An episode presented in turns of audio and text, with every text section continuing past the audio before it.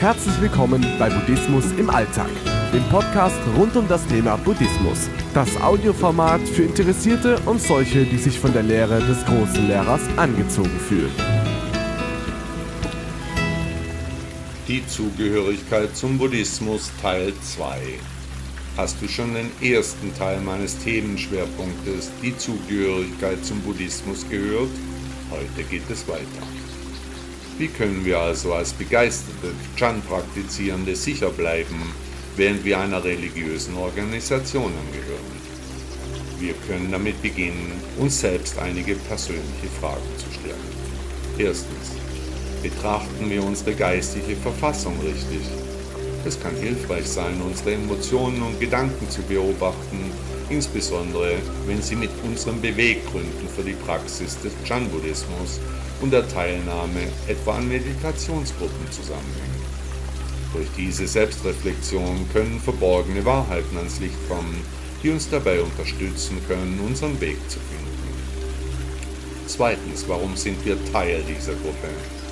Wenn wir nach Unterstützung für unsere spirituelle Praxis suchen, ist das ein guter Grund, solange wir tatsächlich diese Unterstützung erhalten. Wenn jedoch unsere Motivation für die Mitgliedschaft andere Gründe hat, wie zum Beispiel das Knüpfen von Kontakten, sollten wir möglicherweise alternative Aktivitäten in Betracht ziehen. Denn solche Beweggründe können die Praxis anderer Menschen beeinträchtigen. Drittens, was ist unsere Motivation, Chan zu praktizieren? Wenn wir es nicht aus dem Wunsch heraus tun, bedeutungsvolle und dringende Fragen über das Leben zu erkunden, wird es uns wahrscheinlich nicht wirklich weiterhelfen. Viertens projizieren wir unsere Vorstellungen auf eine spirituelle Autorität in der Gruppe. Es ist in Ordnung, einen spirituellen Lehrer zu respektieren, jemanden, der den Weg vor uns gegangen ist und uns bei unserer Reise ins Unbekannte unterstützen kann.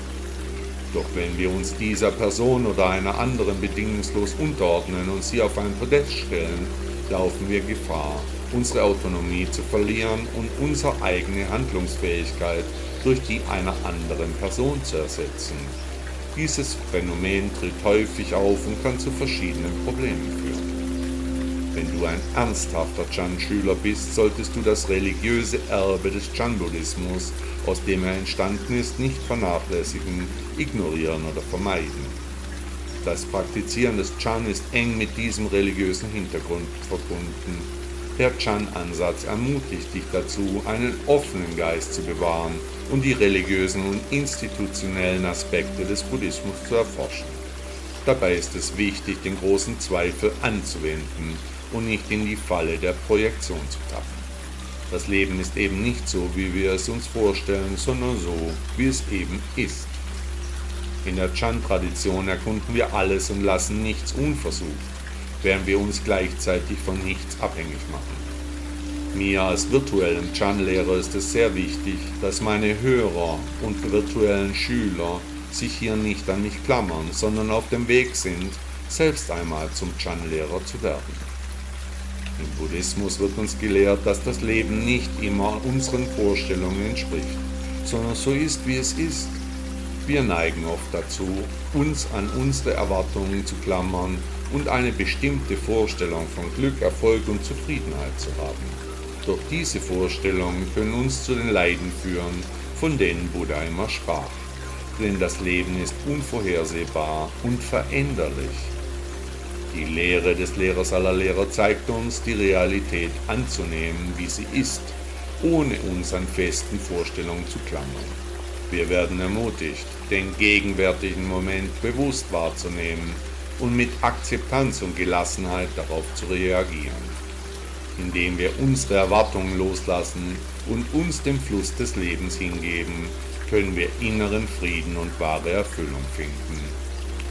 Die Praxis des Loslassens und der Akzeptanz hilft uns, mit den Herausforderungen des Lebens umzugehen und uns von unnötigen Leiden zu befreien, indem wir uns von unseren Vorstellungen lösen und die Realität so annehmen, wie sie ist öffnen wir uns für neue Möglichkeiten und entdecken eine tiefere Ebene des inneren Friedens und der Freiheit. Im Buddhismus wird die Vorstellung, dass das Leben so ist, wie es ist und nicht immer unseren Erwartungen entspricht, tief verwurzelt. Die Akzeptanz dieser Realität ermöglicht es uns, dem gegenwärtigen Moment mit offenen Armen zu begegnen und uns von den Fesseln der Illusionen und Vorstellungen zu befreien.